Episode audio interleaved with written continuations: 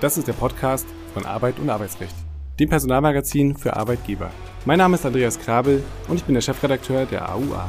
In der Reihe Kurz gefragt sprechen wir regelmäßig mit Dr. Jan Tibor Lellay. Er ist Fachanwalt für Arbeitsrecht und Partner bei Buse in Frankfurt.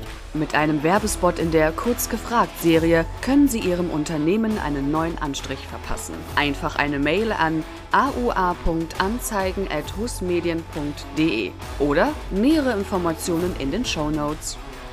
Herzlich willkommen zu einer neuen Folge Kurz gefragt. Heute wollen wir nochmal einen Blick zurückwerfen auf das in Anführungszeichen neue Nachweisgesetz und wir blicken zurück auf die letzten zehn Monate. Die letzte große Änderung, verbunden mit einem, ich möchte sagen, medialen Aufschrei, datiert ja vom 1. August 2022. Was ist seitdem passiert? Haben sich die Befürchtungen bewahrheitet und wurde das sogenannte Bürokratiemonster auf die Arbeitgeber losgelassen oder ist dann doch alles nur halb so schlimm? Wir wollen einmal Bilanz ziehen nach knapp einem Jahr. Lieber Dr. Lellay, zunächst ein Blick zurück. Was ist das Nachweisgesetz? Wie ist Entstehungsgeschichte und warum wurde die Regelung eigentlich notwendig?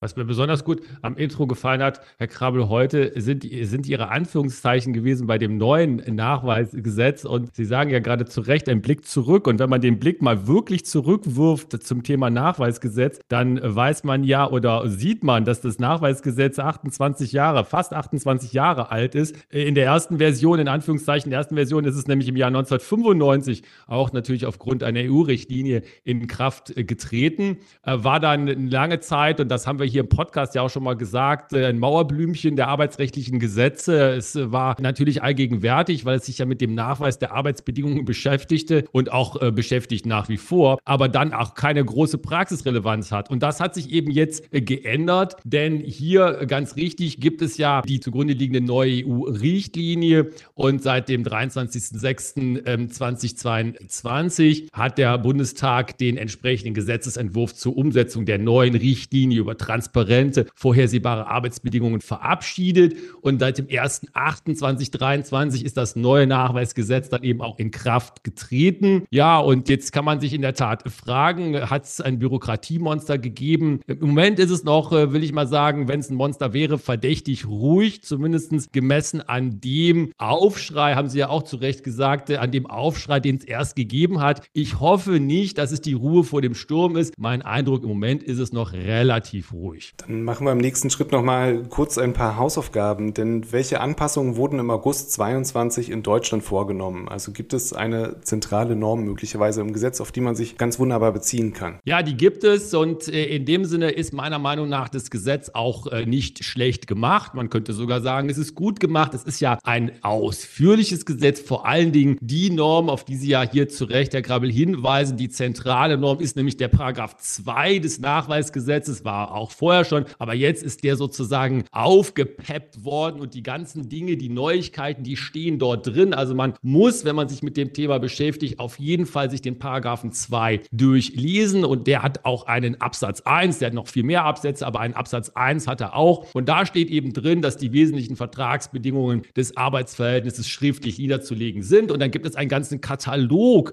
an diesen wesentlichen Arbeitsbedingungen, was das alles ist. Also zum Beispiel bei befristeten Arbeitsverhältnissen Verhältnissen die vorhersehbare Dauer, der Arbeitsort, die Möglichkeit, den Arbeitsort frei wählen zu können, wenn das eine Rolle spielt, Vergütung von Überstunden, Zuschlägen, Zulehren, Prämien, Sonderzahlungen und so weiter und so weiter. Also das Ganze, was man sich vorstellen kann, mit dem Abschluss sogar zu Kündigungsfristen und Kündigungsverfahren, also ein Rundumschlag und alles ist im Paragraphen 2 des neuen Nachweisgesetzes nachzulesen. Und jetzt bin ich natürlich ein bisschen neugierig und ich möchte doch nochmal nachhaken, wie ist denn nun die Stimmungslage seitdem? Was ist übrig geblieben von der teilweise massiven Kritik? Wir haben es ja schon angesprochen, denn ich vermute, Sie haben da einen sehr guten Einblick in die Praxis. Ja, der Einblick, äh, den, den habe ich. Äh, das ist so, das ist, äh, kommt so mit dem, mit dem Job. Und ich hatte hier den Eindruck, dass es wirklich wellenförmig war. Erstmal aus meiner Sicht, und da werden wir ja auch gleich noch zu kommen, berechtigte und auch sehr, sehr deutlich vorgetragene Kritik im Gesetzgebungsverfahren und an dem, was jetzt auch Gesetz geworden ist. Absolut zu Recht aus meiner Sicht. Das hätte man besser machen können. Vor allen Dingen auch durch die Vorgaben der europäischen Richtlinie. Das hätte man besser machen äh, können. Aber äh, was passiert ist, meiner Erfahrung nach und meiner Beobachtung nach in der Praxis, die Praxis hat sich, und das ist ja auch ein Lob an unsere Kolleginnen und Kollegen in den HR-Bereichen, in den Personalabteilungen, die Praxis hat sich an die Arbeit gemacht und hat das umgesetzt äh, mit einigem Stirnrunzeln und vielleicht auch einigem Stöhnen zurecht, aber sie hat es umgesetzt, sie hat das in den Griff bekommen, das ist meine Einschätzung. Und jetzt ist es etwas wie so ein gespanntes Abwarten, ob möglicherweise noch etwas nachkommt. Aber im Moment ist es so, das ist mein Eindruck, die Praxis hat das bewältigt. Sie musste mehr bewältigen, als nötig gewesen wäre. Und das ist ja auch ein wesentlicher Punkt der Kritik. Und jetzt bin ich gespannt, ob es vielleicht sogar schon so schnell ging, dass wir möglicherweise Rechtsprechung zu dem Thema haben, die sich mit der Neufassung beschäftigt hat. Gibt es da irgendwelche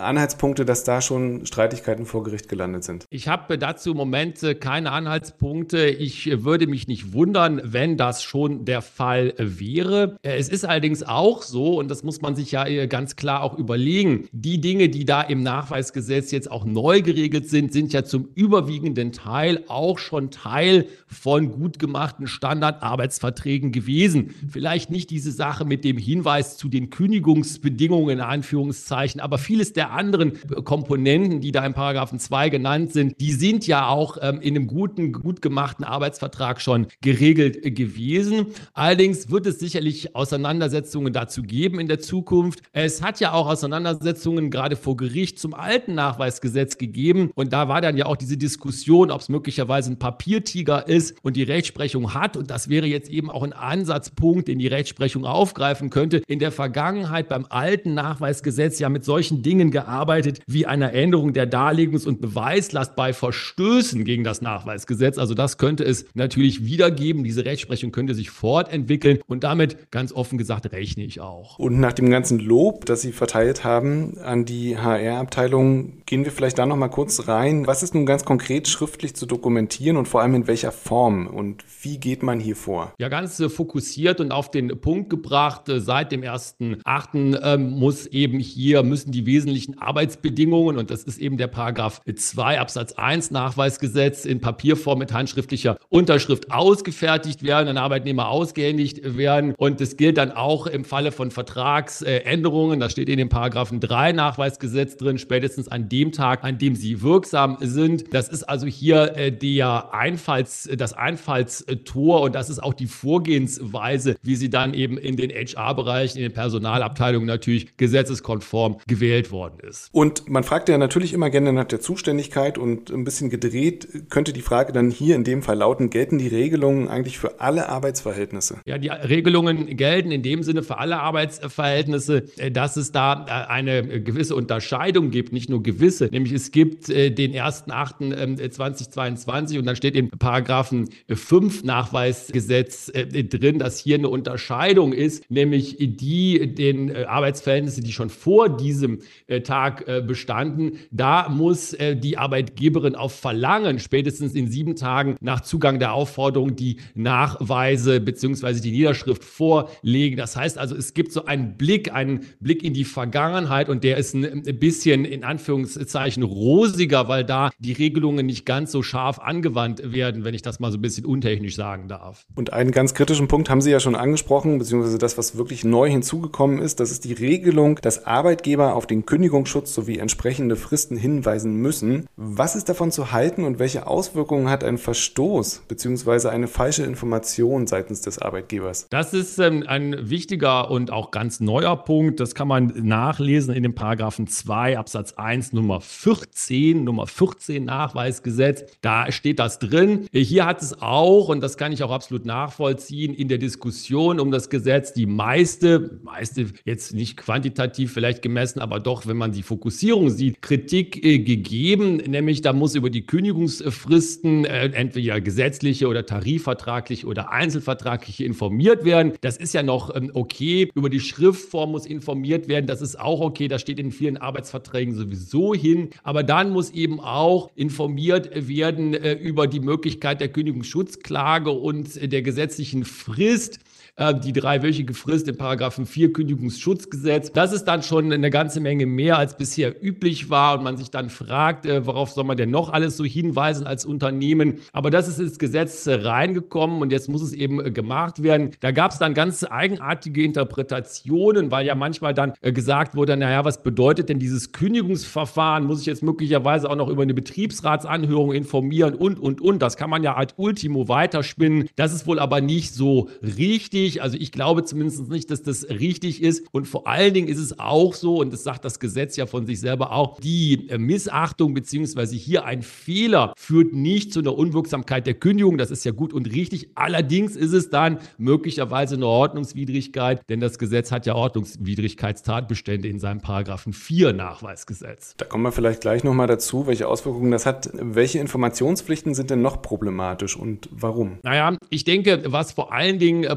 problematisch ist, und das habe ich in der Praxis auch ganz, ganz häufig so erlebt, wenn man sich da mal so äh, voranschaulicht, äh, wenn das große Belegschaften sind, ich sage jetzt mal so in großen Produktionsbetrieben in Süddeutschland, im Automotive-Bereich gibt es das. Ne? Da sind also große Produktionsbetriebe auch im Mittelstand vor allen Dingen natürlich vorhanden. Und wenn man sich dann so vor Augen führt, was es bedeutet, dass ich die Informationspflicht auch bei Altverträgen anwenden muss mit dieser sehr, sehr kurzen Frist. Das heißt also rückwirkend da informieren muss. Möglicherweise ganz große Belegschaften sind davon erfasst. Und dann ist es sicherlich eine Herausforderung für jeden Personalbereich, das ins Werk zu setzen. Und das habe ich in der Praxis auch häufig beobachten müssen, dass das äh, eine ganz schöne Hürde ist, über die man da springen muss als Personalerin oder Personaler.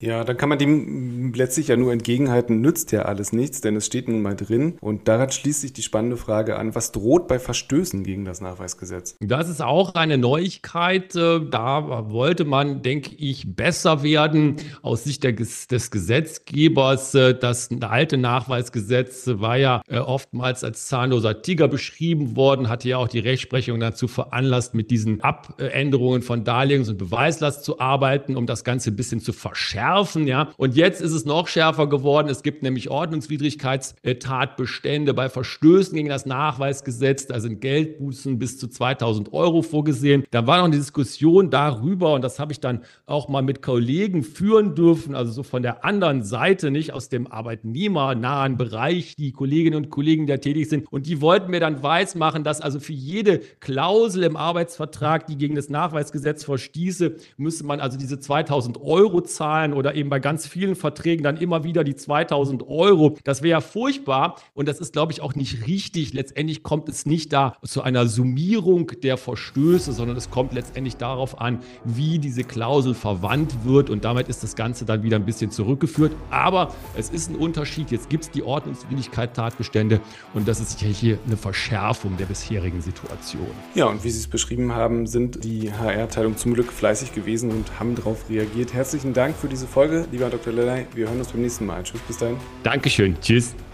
Psst, eine kleine Empfehlung des Hauses. Das AUA-Abo. Weitere Informationen finden Sie in der Folgenbeschreibung.